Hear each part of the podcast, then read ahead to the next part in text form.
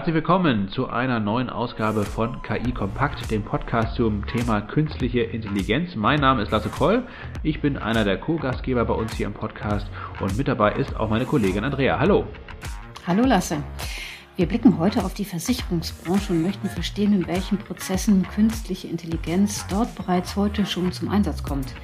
Wir sprechen aber auch über die Zukunft. Wie verändert sich das Verhalten der Kunden, die Produkte und das Geschäftsmodell von Versicherungen durch die Nutzung von künstlicher Intelligenz oder mal ganz allgemein gesagt von neuen Technologien oder auch Digitalisierungsprodukten? Lassen sich womöglich bestimmte Schäden in Zukunft gänzlich vermeiden? Und welche neuen Risiken erwarten uns durch den Einsatz von neuen Technologien? Um diesen Fragen nachzugehen, haben wir Wolfgang Hauner eingeladen. Er ist Head of Group Data Analytics bei der Allianz und in dieser Funktion ist er verantwortlich für die Gestaltung und Umsetzung der strategischen Agenda der Allianzgruppe für Data Analytics und künstliche Intelligenz sowie für die Entwicklung skalierbarer Datenanalyselösungen zur Unterstützung des globalen Geschäfts der Allianz. Das hört sich auf jeden Fall schon mal sehr spannend an, sehr umfangreich seine Aufgabe.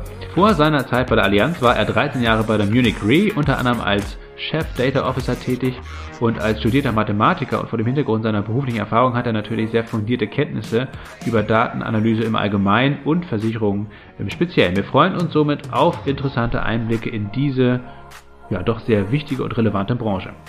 Richtig, genau. Und wer wäre da besser für geeignet, als zweiter Gesprächspartner zu fungieren, als Andreas Gödde von SAS? Vielfältige Erfahrungen zur Datenanalyse mit Hilfe von künstlicher Intelligenz hat auch er. Ähm, er kennt sich als studierter Wirtschaftsinformatiker gut mit Data Governance aus und ist schon viele Jahre bei SAS beschäftigt, nicht nur 13 Jahre.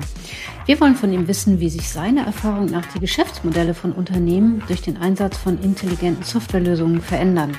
Werden sie nur effizienter oder gibt es auch strukturelle Veränderungen? Das wäre mal ganz interessant herauszufinden. Vor allen Dingen im Spiegel der Allianz. Außerdem fragen wir den Andreas, ob SAS befürchten muss, dass die heutigen Kunden zukünftig immer mehr spezialisiert Software in Eigenregie entwickeln. Hört sich sehr spannend an. Viel Spaß also beim Zuhören. Ja, herzlich willkommen, ähm, Herr Götte und Herr Hauner. Ähm, schön, dass Sie bei uns im Podcast sind. Ähm, Herr Hauner, vielleicht die erste Frage mal an Sie. Sie sind äh, bei der Allianz verantwortlich für KI, ähm, KI-Strategie. Ähm, welche Rolle spielt denn ähm, künstliche Intelligenz mittlerweile bei der Allianz im Unternehmen? Künstliche Intelligenz ist für uns sehr wichtig, inzwischen in allen Prozessen der Versicherungswertschöpfungskette. Wir nutzen künstliche Intelligenz graduell und in einem, in einer Evolution, nicht in einer Revolution. Das heißt, wir verbessern damit unsere Prozesse, wir verbessern die Qualität, aber vor allem verbessern wir den Kundennutzen damit. Nun kann äh, künstliche Intelligenz ja nicht einfach so installiert werden. Ähm, vielleicht mal die Frage an äh, Sie, Herr Hauner, und auch an dich, Andreas, äh, gleichermaßen. Ähm, wo sind denn da eigentlich die größten ähm, Herausforderungen? Ist das äh, das Thema Vertrauen äh, intern und äh, auch nach extern? Das hat ja schließlich auch was mit äh, sehr viel Change zu tun, wenn man äh, gedenkt, etwas mit künstlicher Intelligenz zu machen. Wie ist das denn ähm, aus deiner Sicht, Andreas?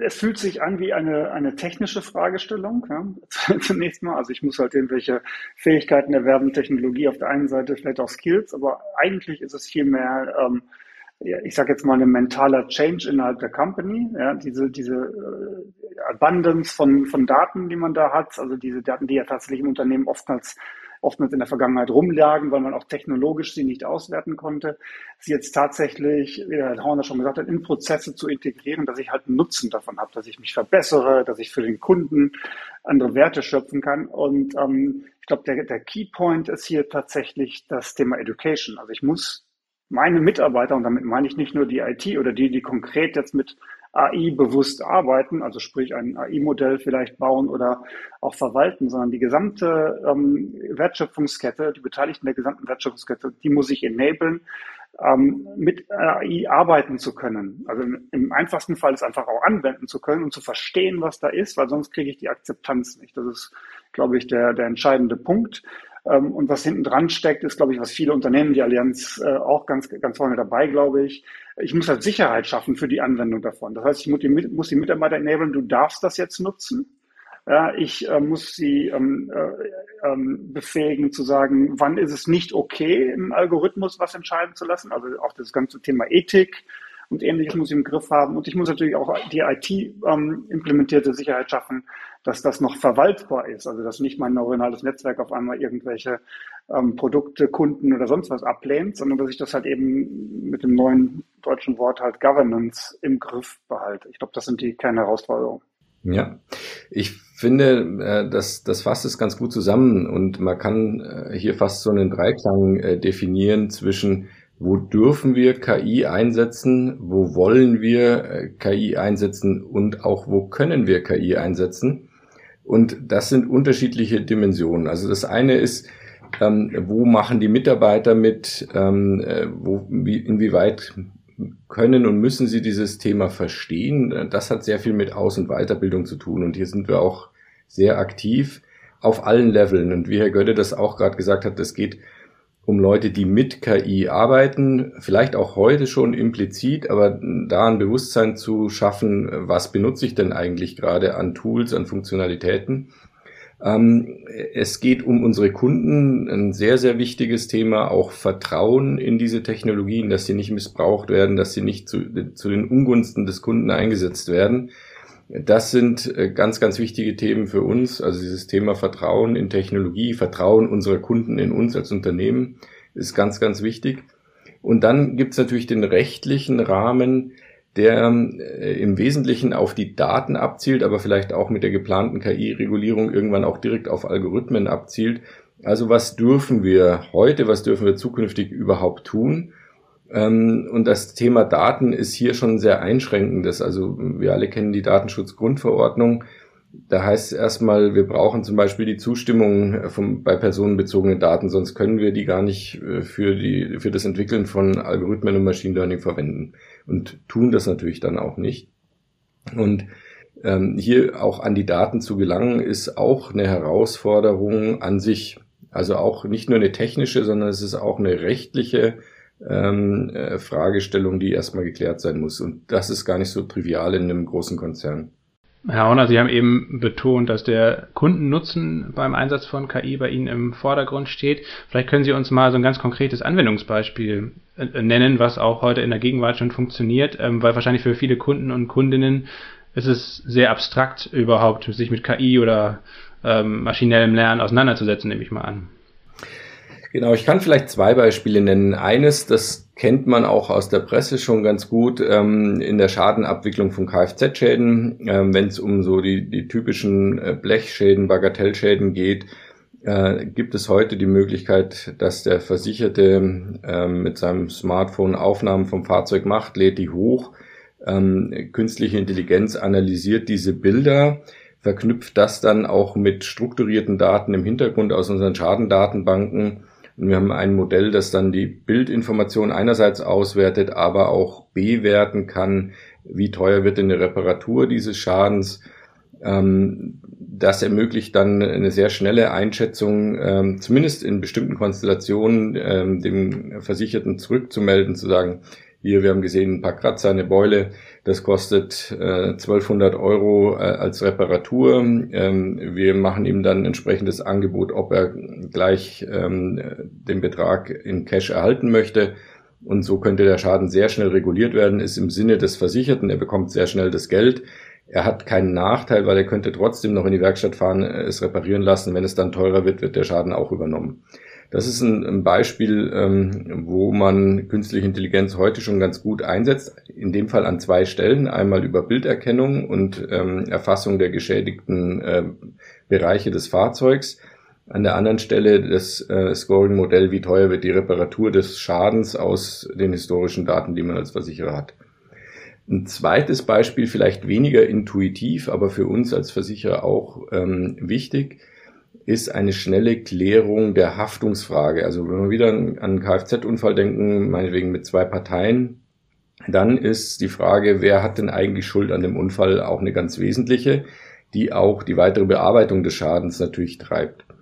Und in manchen Situationen ist es relativ klar. Wir haben in Deutschland ähm, zum Beispiel äh, das, die Straßenverkehrsordnung, die ja regelt, äh, wer darf was man machen und wenn man sich befolgt, hat man Schuld. Also typischer Fall rechts vor links. Und wenn ich das missachte, dann ist die Chance hoch, dass der, der das missachtet hat, eben Schuld an dem Unfall trägt. Ähm, dann gibt es aber natürlich eine ganze Reihe von Konstellationen, die sind weniger klar. Und ähm, hier gibt es dann Teilschuld äh, von beiden Parteien und auch in unterschiedlicher Höhe. Diese klaren Fälle, die können oft regelbasiert verarbeitet werden. Da sind wir noch gar nicht bei künstlicher Intelligenz, sondern da gibt es Regelbäume und dann, sag mal, wenn dann folgt äh, der Schuld. Ähm, wenn aber das System dann auf einen Fall trifft, der mit der Regel nicht so eindeutig ähm, abgearbeitet werden kann, dann gehen wir in die Datenbanken, äh, schauen, was ist in vergleichbaren Fällen mit welcher Wahrscheinlichkeit passiert und kommen auch zu einer Einschätzung äh, dieser Haftungsfrage. Und das macht die Maschine natürlich sehr schnell, macht es auch automatisch. Allerdings ist der komplette Schadenprozess nicht vollautomatisiert. Und das meinte ich mit, wir integrieren graduell KI-Funktionalitäten in Gesamtprozesse der Prozess selber bleibt erstmal so, wie er ist, aber innerhalb ähm, der einzelnen Prozessschritte kommen dann KI-Elemente zum Einsatz, wie eben hier die Haftungsprüfung. Ähm, Herr Hauner, ist KI etwas, was Sie auch offensiv gegenüber Ihren Kundinnen und Kunden kommunizieren? Also letztendlich schon bei, vielleicht bei der Neukundenakquise, dass letztendlich, dass Sie mit den Vorteilen auch ähm, ähm, werben? Oder ist das eher etwas, was im Hintergrund stattfindet und gar nicht so sehr in der Kundenkommunikation eine aktive Rolle spielt? Ich würde sagen, wir bewerben es noch nicht aktiv im Sinne, dass wir äh, uns als KI-Player positionieren würden gegenüber dem Kunden. Auch ganz bewusst noch nicht, weil wir sagen, ähm, das Leistungsversprechen als Versicherer ist hier im Vordergrund und nicht, äh, wir können mit KI irgendwas toller als vielleicht die Wettbewerber. Das interessiert den Kunden im Zweifel auch wenig, sondern dem Kunden ist ja wichtig, dass er einerseits gut beraten wird, dass er die Produkte bekommt, die ihm wirklich auch den nötigen Versicherungsschutz geben und dass er im Schadenfall eine schnelle und faire Regulierung bekommt. Das sind die Hauptinteressen von Versicherungskunden. Und ähm, wir versuchen natürlich KI dort einzusetzen, wo es dem Kunden an diesen Stellen auch hilft. Ich hätte die, die schnellere Schadenbearbeitung schon genannt. Wo wir das im Vertrieb zum Beispiel einsetzen, ist besser zu verstehen, welche Bedürfnisse hat ein bestimmter Kunde und welche Produkte passen denn zu einem individuellen Kunden. Und hier wirklich möglichst viele Merkmale sowohl der Kunden als auch der Produkte auswertbar zu machen, in ähm, künstliche Intelligenzmodule reinzugeben und dann einen Match herzustellen zwischen den Bedürfnissen des Kunden auf der einen Seite und den äh, Möglichkeiten der Versicherungsprodukte auf der anderen Seite.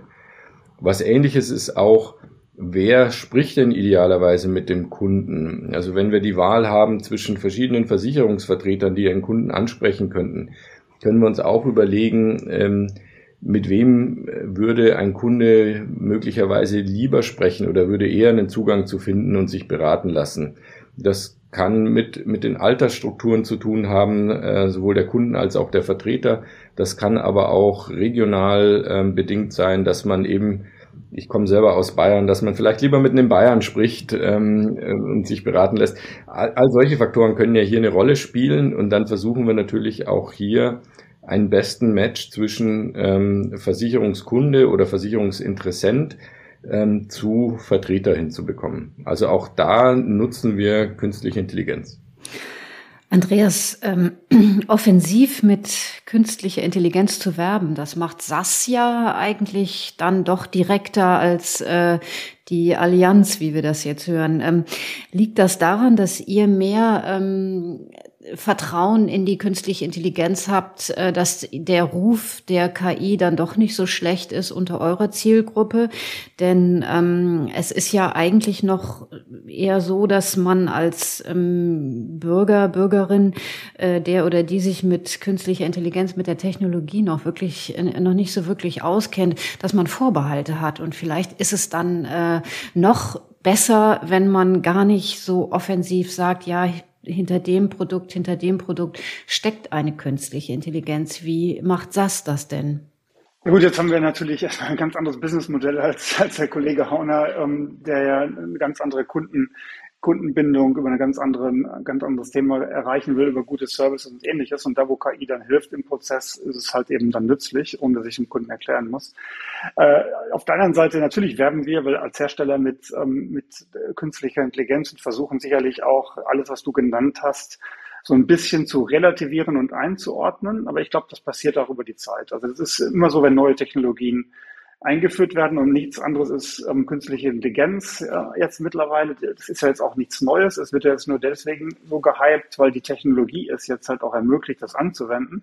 Aber im Grunde ist, haben wir, reden wir da schon seit der Erfindung des Autos oder so, als die Pferdekutschen abgelöst wurden über die, äh, die ähm, schlimme oder die Schlechtigkeit von neuen Technologien, weil da werden halt Menschen sterben, wenn man mit Autos schneller fährt und ähnliches. Ähm, hier ist es genauso. Das ist im Grunde nichts anderes als eine Evolutionsstufe in der, in der Anwendung von den Daten, die im Unternehmen da sind. Ja, wir haben sie uns früher einfach nur angeguckt. Da haben wir auch mit Daten gearbeitet. Jetzt analysieren wir sie, dann haben wir sie analysiert, um vielleicht Forecast oder, oder daraus Ableitungen zu treffen.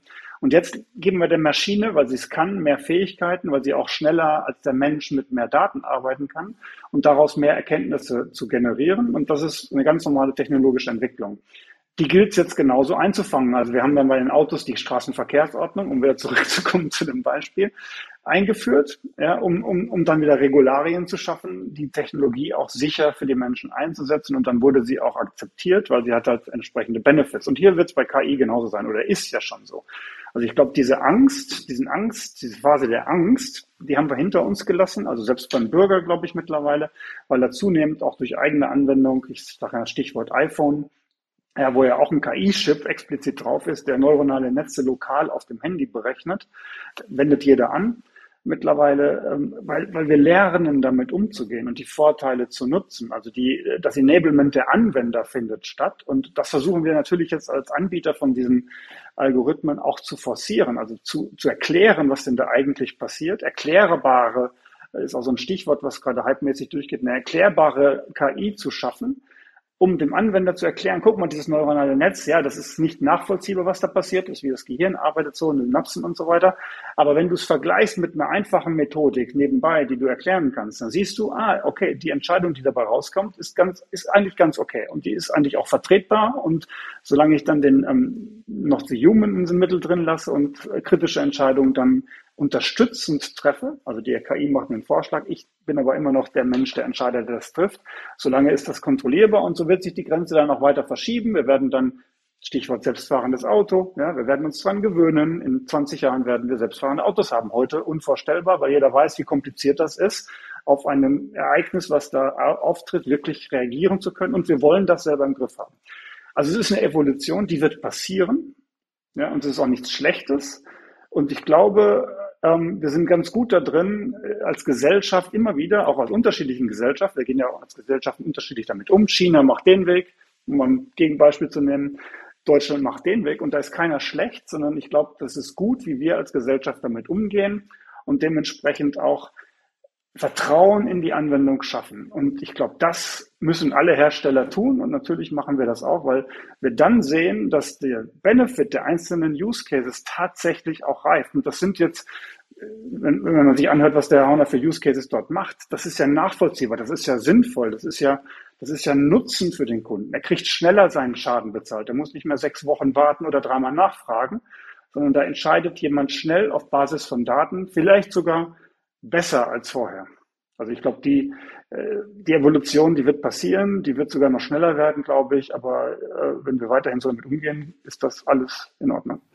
Herr Hauner, an welchen alten, in Anführungsstrichen, Technologien halten Sie denn noch fest? Äh, Sie haben ja am Anfang unseres Gesprächs gesagt, dass Sie künstliche Intelligenz graduell implementieren, einsetzen.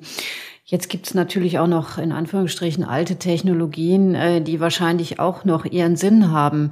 Äh, an welchen Stellen und wie nutzen Sie die denn noch und wie gedenken Sie die auch noch weiter zu nutzen? Nun, wir halten erstmal an nichts fest. Ähm, wir nutzen Technologien äh, weiter, die ähm, das tun, was sie tun sollen und auch ähm, noch keine Notwendigkeit da ist, sie durch etwas Neues zu ersetzen.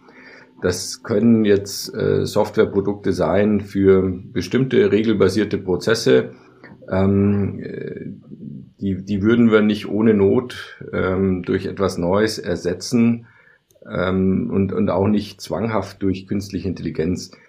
Die äh, Menge an äh, Projekten, die wir im, im KI-Bereich durchführen können, ist begrenzt. Einmal durch die Menschen, ähm, die daran arbeiten können, durch Daten und auch durch die Technologien, was im nächsten Schritt auch wieder bedeutet, wir brauchen auch da die Experten auf der IT-Seite und bei unseren Dienstleistern, die diese äh, Projekte auch umsetzen können.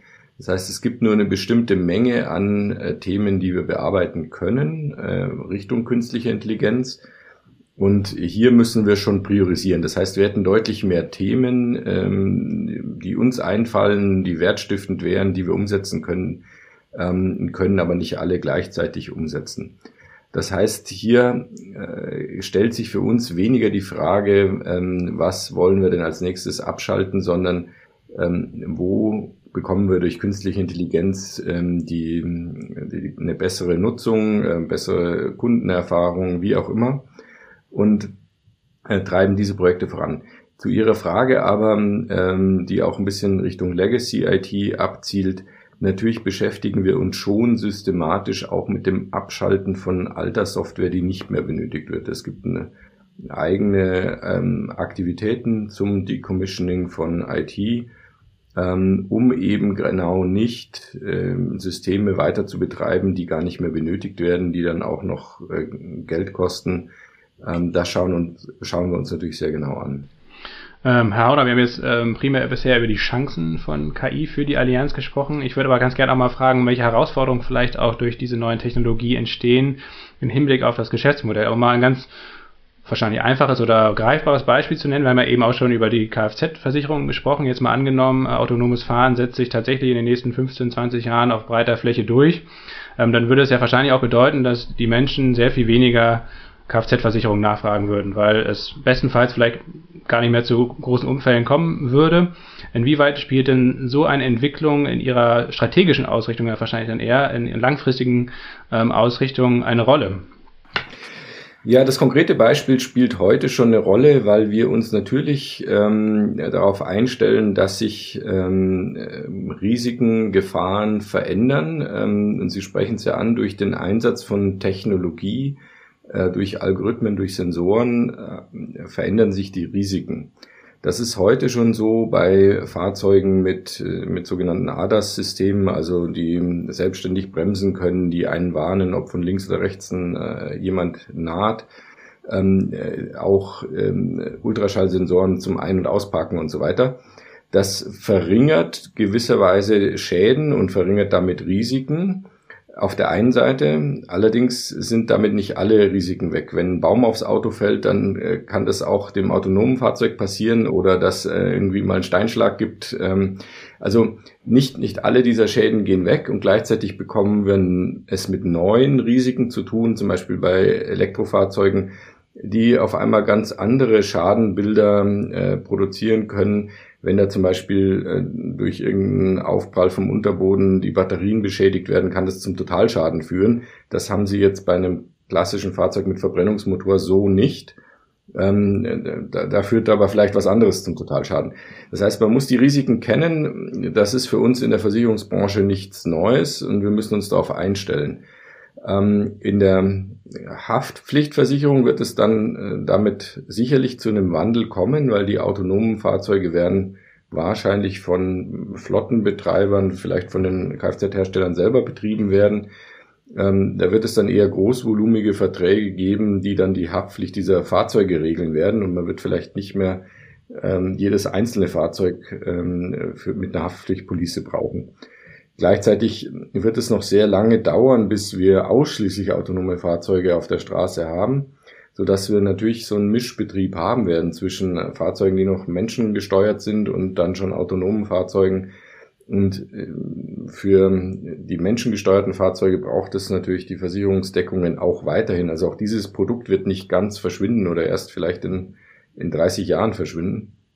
Und ähm, in, insofern äh, wird es ein Hochfahren dieser geänderten Haftpflichtsituation geben bei Betreibern und ein, ein etwas herunterfahren äh, von den individuellen Policen, wenn denn diese Flotte der menschgesteuerten Fahrzeuge zurückgeht.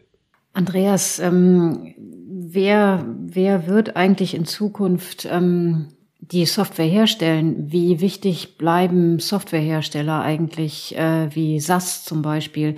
Oder wird das nicht alles äh, in die Hände eurer eigenen Kunden dann auch fallen, ähm, die eben selber als Algorithmenhersteller fungieren werden? Spannende Frage. Also das, das glaube ich, wird nicht stattfinden, weil sich ähm, jedes Businessmodell auf sein Kernbusinessmodell, glaube ich, konzentrieren wird und muss. Also ich glaube nicht, dass die Allianz den Anspruch hat, ein Softwarehersteller zu werden. Ähm, sehr wohl müssen sie professioneller werden in der Anwendung von diesen Methoden und der Software. Das ist sicherlich so, aber es wird immer Hersteller geben von Software und die, die Anwender, die daraus einen Nutzen generieren. Und ich glaube, dann ist jeder gut beraten, zumindest aus heutiger Sicht würde ich das sagen, wenn ich mir erfolgreiche Businessmodelle angucke, sich auf das zu konzentrieren, was ich wirklich gut kann äh, und das halt eben auch dementsprechend zu, zu bündeln. Ähm, ich glaube, das, das wird man sehen. Spannendes ähm, Experiment, würde ich jetzt mal sagen, auf großer Ebene sieht man da gerade durchaus. Ja, jetzt ähm, äh, wenn, wenn VW sich sozusagen offiziell als, als Softwarehersteller sozusagen auch positioniert und dementsprechend auch aufbaut, äh, sieht man eine andere Bewegung im Stellantis-Konzern zum Beispiel, ohne dass ich jetzt in die Automobilbranche ähm, abdriften will, die sich das halt eher, glaube ich, von Amazon einkaufen, was da gerade passiert. Und das ist, wird, wird spannend sein, äh, diese Geschäftsmodelle mal zu vergleichen und wohin sich das entwickelt. Aber grundsätzlich, glaube ich, ist die Welt der Softwareherstellung wird so bleiben, die wird sich, die wird sich sogar beschleunigen, wenn ich mir die Startup-Welt angucke, wenn ich mir da die Bewegung angucke, da wird Technologie getrieben werden, eben aus dem fokussierten, fokussierten Wissen heraus. Also nicht jede Firma, wie jetzt ein Anwender orientiertes oder ein endkontenorientiertes Unternehmen wie die Allianz kann sich überhaupt leisten, diese Experten zu horten, einzustellen in verschiedenen Kompetenzen. Äh, da, da hängt ja auch viel Forschung und Entwicklung dran. Das darf man ja nicht vergessen. Das ist ja jetzt nicht so, die KI ist da und jetzt wende ich sie an und damit entwickle ich Software, sondern ähm, ich meine, wir investieren alleine 25 Prozent des Umsatzes in Forschung und Entwicklung, um eben genau dabei zu bleiben, das überhaupt im Markt auch relevant entwickeln zu können. Also diese, diese Trennung wird bleiben, die wird sich verschieben, da bin ich dabei. Also wir werden, wir werden sehen, und dieser Trend geht ja schon in die Richtung, wir reden über Citizen Data Scientist, jetzt kommt ein Begriff hoch, der heißt Citizen Developer, weil ich natürlich mittels Technologie, die jetzt Hersteller wie SAS oder auch andere herstellen, in die Richtung Low-Code, No-Code kommen kann. Aber immer mit dem Punkt, ich baue mir eine Anwendung, um mein Leben in meinem Serviceprozess zu vereinfachen und nicht um Software herzustellen. Also ich baue mir dann eine App, die mir es als Endanwender vielleicht in einem Business-Kontext in der Abteilung bei der Allianz einfacher macht, zu sagen, ich kann diesen Prozess bedienen und mehr automatisieren vielleicht auf Basis von dessen, was ich da tue, mit Low-Code, No-Code-Applikationen, statt dauernd manuell mein Excel aufzurufen und da vielleicht einen Algorithmus zu starten, baue ich mir halt eine App, die macht das. Oder ich schiebe halt eine App in Richtung meiner Kunden, um einen besseren Service zu generieren. Das würde ich als Anwendung von entwickelter Software benutzt, äh, bezeichnen und nicht als Softwareentwicklung an sich. Also diese Trennung wird, glaube ich, bleiben, die wird sich verändern, da wird es Grenzen, Abgrenzungen geben, aber äh, ich kann mir nicht vorstellen, dass durchgängig im Markt so etwas wie VW jetzt gerade versucht, ähm, Schule macht. Herr Hauner, wie so Ihr, Ihre Erfahrung ähm, aus der Allianz? Ist, ist ähm, KI eher ein ähm, wirklich ein Fachthema für die IT oder für Ihre Abteilung oder ist es letztendlich auch in anderen Fachabteilungen ähm, so, dass eben die Mitarbeitenden schon in die Lage versetzt werden sollen, auch möglichst viel von dieser neuen Technologie zu verstehen, sie teilweise auch irgendwie selbst mit ähm, zu, zu entwickeln oder, oder letztendlich ähm, weiter zu, bringen? Ja, man muss, glaube ich, unterscheiden zwischen der Entwicklung von Algorithmen für KI, von ähm, Softwareplattformen, ähm, äh, wie es auch SAS macht, ähm, die dann von einer breiten Masse von potenziellen Kunden, sprich Unternehmen, angewendet werden können. Ähm, das werden wir sicherlich nicht entwickeln. Also wir werden nicht in ähm, äh, die grundsätzliche Algorithmenentwicklung gehen ähm, und versuchen, bessere KI zu entwickeln als äh, SaaS, Microsoft, Google und ähm, wer da sonst noch alles ähm, Milliarden investiert. Da können wir weder finanziell noch äh, von den Ressourcen her äh, mithalten. Und das wäre auch nicht unser Geschäftsmodell. Was wir aber sehr wohl tun, ist, diese Plattformen und Technologien anzuwenden und auf versicherungsspezifische Bedürfnisse anzupassen Das hat natürlich auch noch was mit Softwareentwicklung zu tun, ähm, aber nicht mehr in der Entwicklung der Algorithmen sonst, sondern diese eben spezifisch auszuprägen. Wenn Sie zum Beispiel Sprachmodelle nehmen, sowas wie GPT-3, ähm, das ist mit ähm, äh, hunderten Milliarden Parametern ähm, aufgebaut äh, und umfasst das äh, nahezu das ganze Internet als Trainingsmenge. Ähm, das könnten wir nicht selbst entwickeln. Ähm, gleichzeitig können wir aber solche Technologien versicherungsspezifisch dann ausprägen, indem wir ähm, so einem Sprachmodell eben die Sprache der Versicherung beibringen. Und das ist was, das finden Sie dann so auch nicht auf Wikipedia oder das ist nicht in der Öffentlichkeit ähm, so bekannt. Ähm, und diese versicherungsspezifische Software, die setzen wir dann natürlich wieder ein. Und ich glaube, der Trend wird immer noch stärker dazu gehen, ähm, dass man äh, KI allgemein entwickeln lässt durch die großen Tech-Player, ähm, dann aber anpasst an äh, die äh, individuellen Bedürfnisse der Unternehmen. Das betrifft uns als Allianz auch. Ähm, und etwas, was dann eben aber die großen Tech-Player nicht haben, sind die spezifischen Daten. Ja, wir haben auch über 100 Millionen Versicherte weltweit.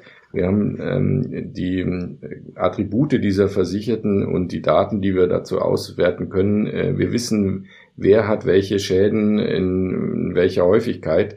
Das sind Informationen, die sind nicht so öffentlich verfügbar und können natürlich genau genutzt werden, um dann versicherungsspezifische künstliche Intelligenz zu entwickeln. Ähm, Herr Hauner und äh, Andreas, äh, das Thema Innovationen, äh, das war ja auch mal ähm, eine Quelle an Motivation für künstliche Intelligenzthemen in den, in den Unternehmen.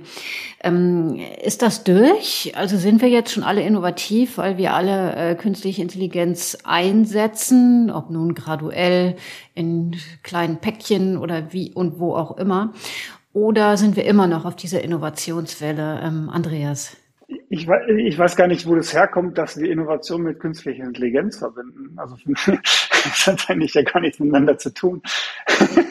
ähm, das ist genau, das sind so diese diese diese Hype-Cycles, die man dann irgendwie da irgendwie in den Markt reintreibt oder von irgendwem auch getrieben werden, hat überhaupt nichts miteinander zu tun. Ja? Natürlich treibt Technologie immer Innovation. Also so rum wird ein Schuh raus. Also auch ein die Einführung des Autos im Vergleich zur Pferdekutsche war Innovation.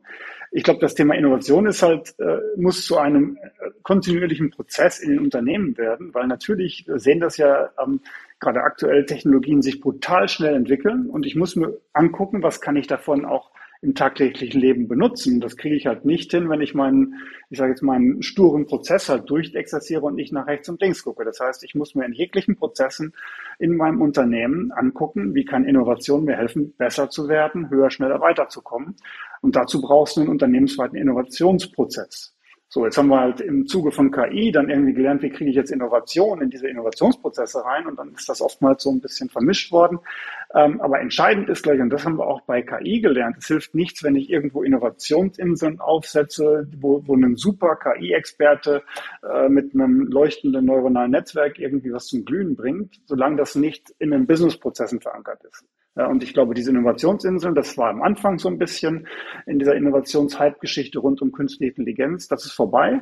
Wir sehen zunehmend in den Unternehmen, dass es ein integrierter Prozess wird, wo es durchaus, ich sage jetzt mal, sowas gibt wie Innovationslabore, aber die haben einen festen Connect zu den Businessmodellen und auch zur IT. Also das ist, ist nichts mehr Separates, die da irgendwie free-floating im Vorstand hängen und, und tolle Dinge ähm, in, in den Geschäftsberichten ab, absondern, sondern hier geht es mittlerweile tatsächlich darum, Handwerk, Hand, handfeste Use Cases zu implementieren. Also sprich, ich gehe nicht mal kurz ins Labor, baue irgendwas Schönes und häng's auf die ähm, Webpage, sondern hier geht es darum, einen MVP meinetwegen im besten Fall zu erzeugen, Business, IT und eben die Experten darum, um das in die Prozesse rein zu deklinieren, wie ich es halt eben dann für die Prozesse sinnigerweise brauche.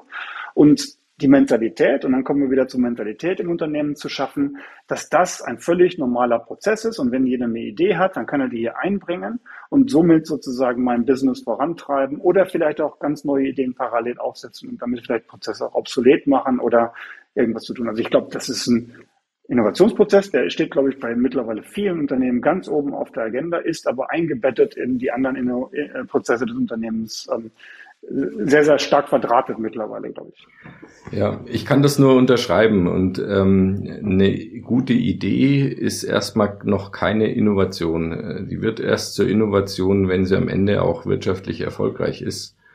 Und das ist tatsächlich ähm, etwas, was dann oft äh, falsch verstanden wird. Also die, die Menge an Ideen äh, heißt noch nicht, dass man besonders innovativ ist. Erst die Menge der Ideen, die man erfolgreich umgesetzt hat, äh, ist dann ein Gradmesser für die Innovation.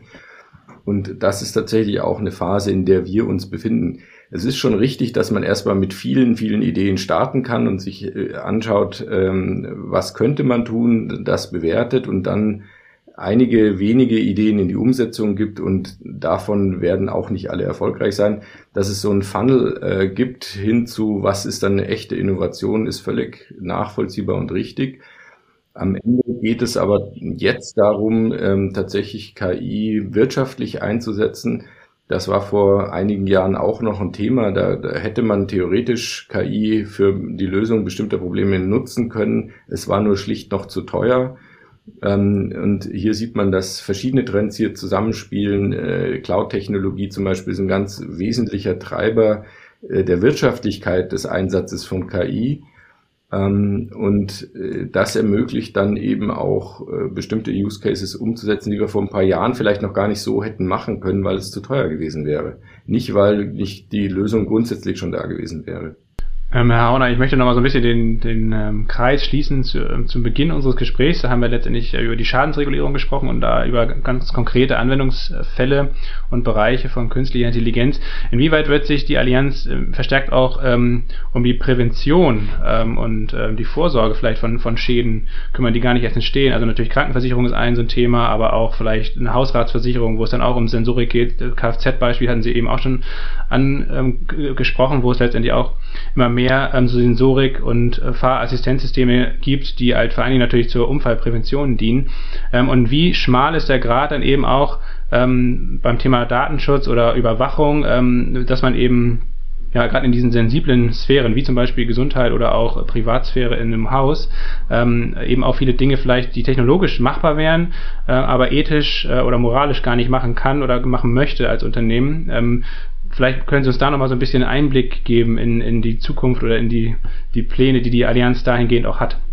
Ja, Sie haben es angesprochen. Ähm, das Thema Sensoren ist natürlich ein ganz wichtiges, wenn es um Risiko und um Prävention geht. Ähm, Rauchmelder, Wassermelder, Feuermelder äh, und dergleichen mehr, das dann auch noch vernetzt und im Hintergrund auch noch mit künstlicher Intelligenz äh, verstärkt.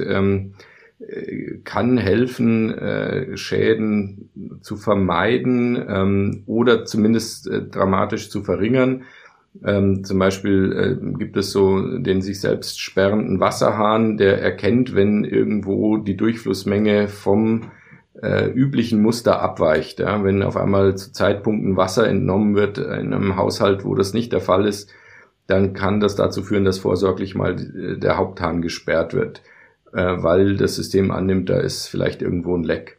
Dann kann das natürlich ähm, äh, solche Schäden dramatisch verringern bis hin zu ganz vermeiden. Ähm, allerdings kostet auch die Technologie wieder Geld. Ähm, und wir können jetzt nicht als Versicherer jedem den sich selbst sperrenden Wasserhahn äh, kaufen. Ähm, aber wir können natürlich das anerkennen, wenn denn unsere Kunden zum Beispiel selbst in Prävention investieren, sprich in entsprechende Smart Home Lösungen betreiben, ähm, dass das dann äh, zu Abschlägen in der Prämie führen kann äh, und, und mittelfristig auch wird. Davon bin ich überzeugt, einfach weil die Risiken äh, dann diesbezüglich sinken und man hier auch die Vorsorge der Versicherten ähm, honorieren wird. Bei Fahrzeugen ist es ähnlich. Ähm, bestimmte Unfälle, äh, das sehen wir auch schon in den Statistiken, sinken äh, aufgrund der ähm, Fahrassistenzsysteme. Äh, die Autos werden diesbezüglich schlauer, werden auch besser im, im Verhindern von Unfällen. Allerdings sinkt es hier auch noch nicht ganz auf Null. Und wir haben auch einen gegenläufigen Trend, nämlich die Technologie ist halt auch wieder teuer. Das heißt, wird sie selbst beschädigt durch einen äh, anderen Umstand. Ja, ich nenne jetzt wieder den Baum, der auf das Auto fällt. ähm, dann wird die Reparatur natürlich auch entsprechend teurer und das treibt dann wieder äh, die Schäden an anderer Stelle nach oben.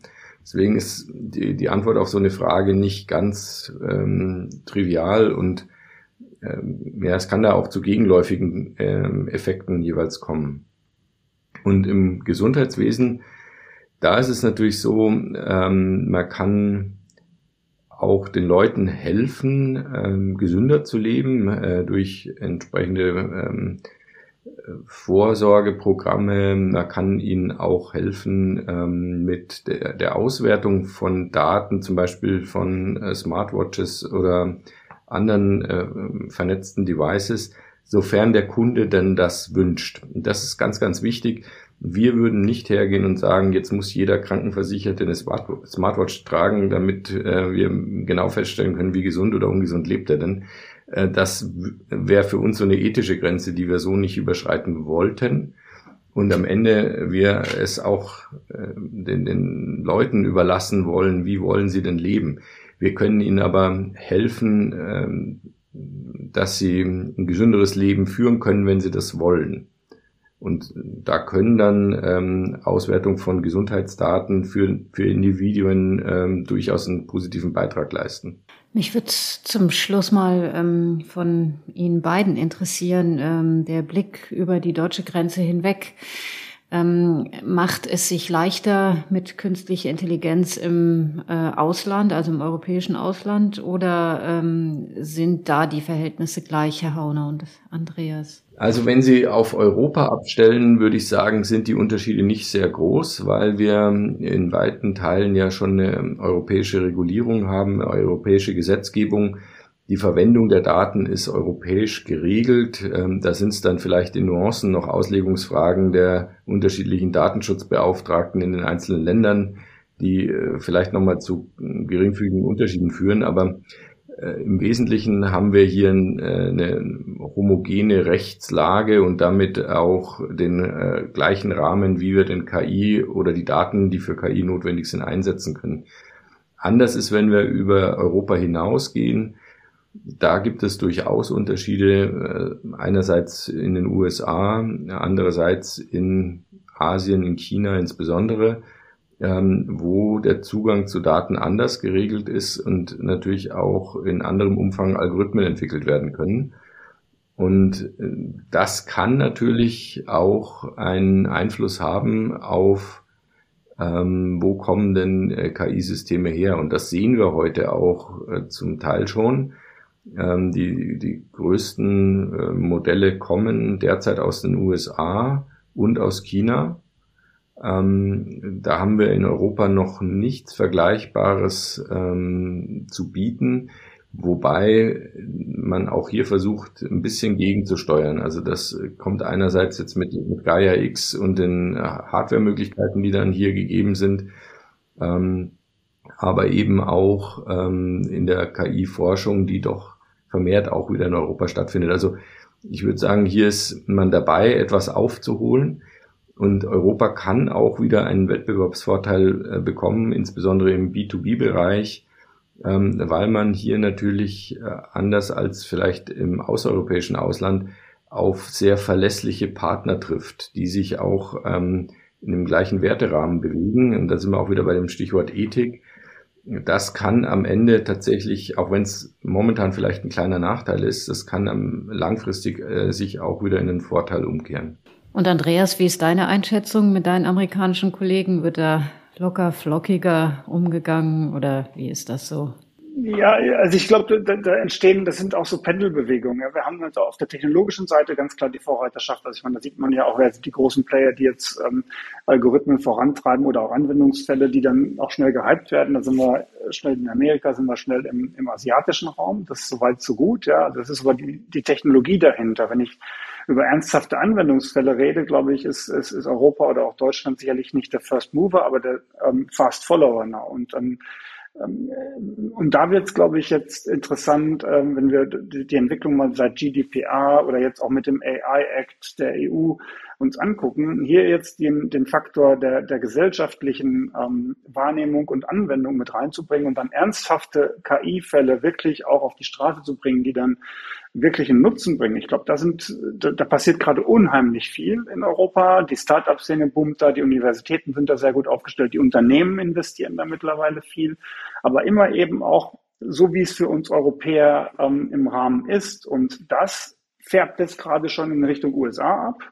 Also äh, ne, ist es ist es vielleicht doch nicht so unclever, was die Europäer da gerade tun im Sinne von Datenschutz und so weiter. Und da werden dann auch die Gesetze nachgeschoben. Also ich glaube, das ist so eine Pendelbewegung, ähm, wenn es darum geht, solche neue Technologie auch sinnvoll am Ende des Tages wirklich für den jeweiligen Bürger einzusetzen. Sehr wohl gibt es ähm, kulturelle, ethische Unterschiede. In, in China interessiert da die Ethik, jetzt mal flach gesprochen, nicht so wie uns. Also für uns ist wichtig Gleichbehandlung und ähnliches. Da sind andere Faktoren, das wird immer so sein. Aber diese Faktoren überhaupt in KI zu berücksichtigen, ich glaube, da sind wir mittlerweile führend. Also wie kann ich das machen? Wie wird da geforscht? Wie kann ich einen KI-Algorithmus erklärbar machen? Das sind Dinge, die kommen jetzt aus Europa heraus, weil die die anderen gar nicht im, im Visier haben. Und, und so ist, glaube ich, der, der Schwerpunkt unterschiedlich. Ähm, aber am Ende wird dann Schuh raus. Ähm, und dann muss man sich halt angucken, halt klar, zu welchen Kulturtechniken passt jetzt ähm, welche Entwicklung am besten. Ähm, logischerweise wünschen wir uns in Europa auch technologisch vielleicht ähm, innovativer zu sein. Da ist sicherlich Aufholbedarf, ja, da ist sicherlich ähm, auch Investitionsbedarf in Richtung Universitäten und Ausbildung und so weiter. Aber das ist jetzt, glaube ich, kein KI-spezifisches Thema. Das ist generell der Fall. Aber mittlerweile ist Europa ganz gut, sich auf den Zug draufzusetzen und daraus einen Mehrwert zu generieren. Und, und dieser Mehrwert ist auch in der Welt nachgefragt und ähm, wird sich auch in der Welt durchsetzen. Insofern bin ich da eher positiv als jetzt so nach dem Motto, wir bremsen mal alles aus mit unseren ähm, Vorsichtigkeitsprinzipien hier oder so. Das ist, glaube ich, nicht der Fall. Das soll das Schlusswort äh, für heute sein, für die heutige Folge. Ich bedanke mich sehr herzlich bei Ihnen beiden, bei Wolfgang Hauner und Andreas Götte, ähm, für den Besuch bei uns im Podcast und ähm, wünsche natürlich für die weitere Arbeit alles Gute. Vielen Dank. Vielen Dank. Sehr gerne. Wiedersehen. Das war es für diese Woche mit KI Kompakt. Vielen Dank fürs Zuhören. Wenn euch dieser Podcast gefallen hat, dann würden wir uns natürlich sehr darüber freuen, wenn ihr dieses Format im Freundes- und Bekanntenkreis oder auch unter Kolleginnen und Kollegen teilt. Bei Spotify, Apple Podcasts und allen anderen relevanten Podcast-Plattformen eurer Wahl könnt ihr den Podcast abonnieren, damit ihr in Zukunft keine neue Folge mehr verpasst. Ebenso weiterhelfen würde uns eine gute Bewertung oder eine Rezension bei Apple, damit der Podcast besser und schneller gefunden wird. Und äh, natürlich wollen wir uns auch bei der Firma SAS bedanken, die uns hier bei unserer Arbeit unterstützt. SAS entwickelt KI-Anwendungen für unterschiedliche Branchen und Anwendungsgebiete, wie sie hier in den Gesprächen mit unseren Gästen auch immer wieder diskutiert und erläutert werden. Und alle weiteren Infos dazu zum Podcast und natürlich auch zu den Produkten und Services von SAS findet ihr auf sas.de slash ki-kompakt-podcast. Wir legen nun eine kleine Pause ein. Die nächste Staffel mit fünf frischen Folgen KI Kompakt erwartet euch in etwa drei Monaten. Also auf jeden Fall noch in diesem Jahr und vor Weihnachten. Wenn ihr den Podcast abonniert, werdet ihr automatisch über das nächste Update informiert und verpasst keine neue Folge. Bleibt uns gewogen bis dahin und bis bald. Ciao.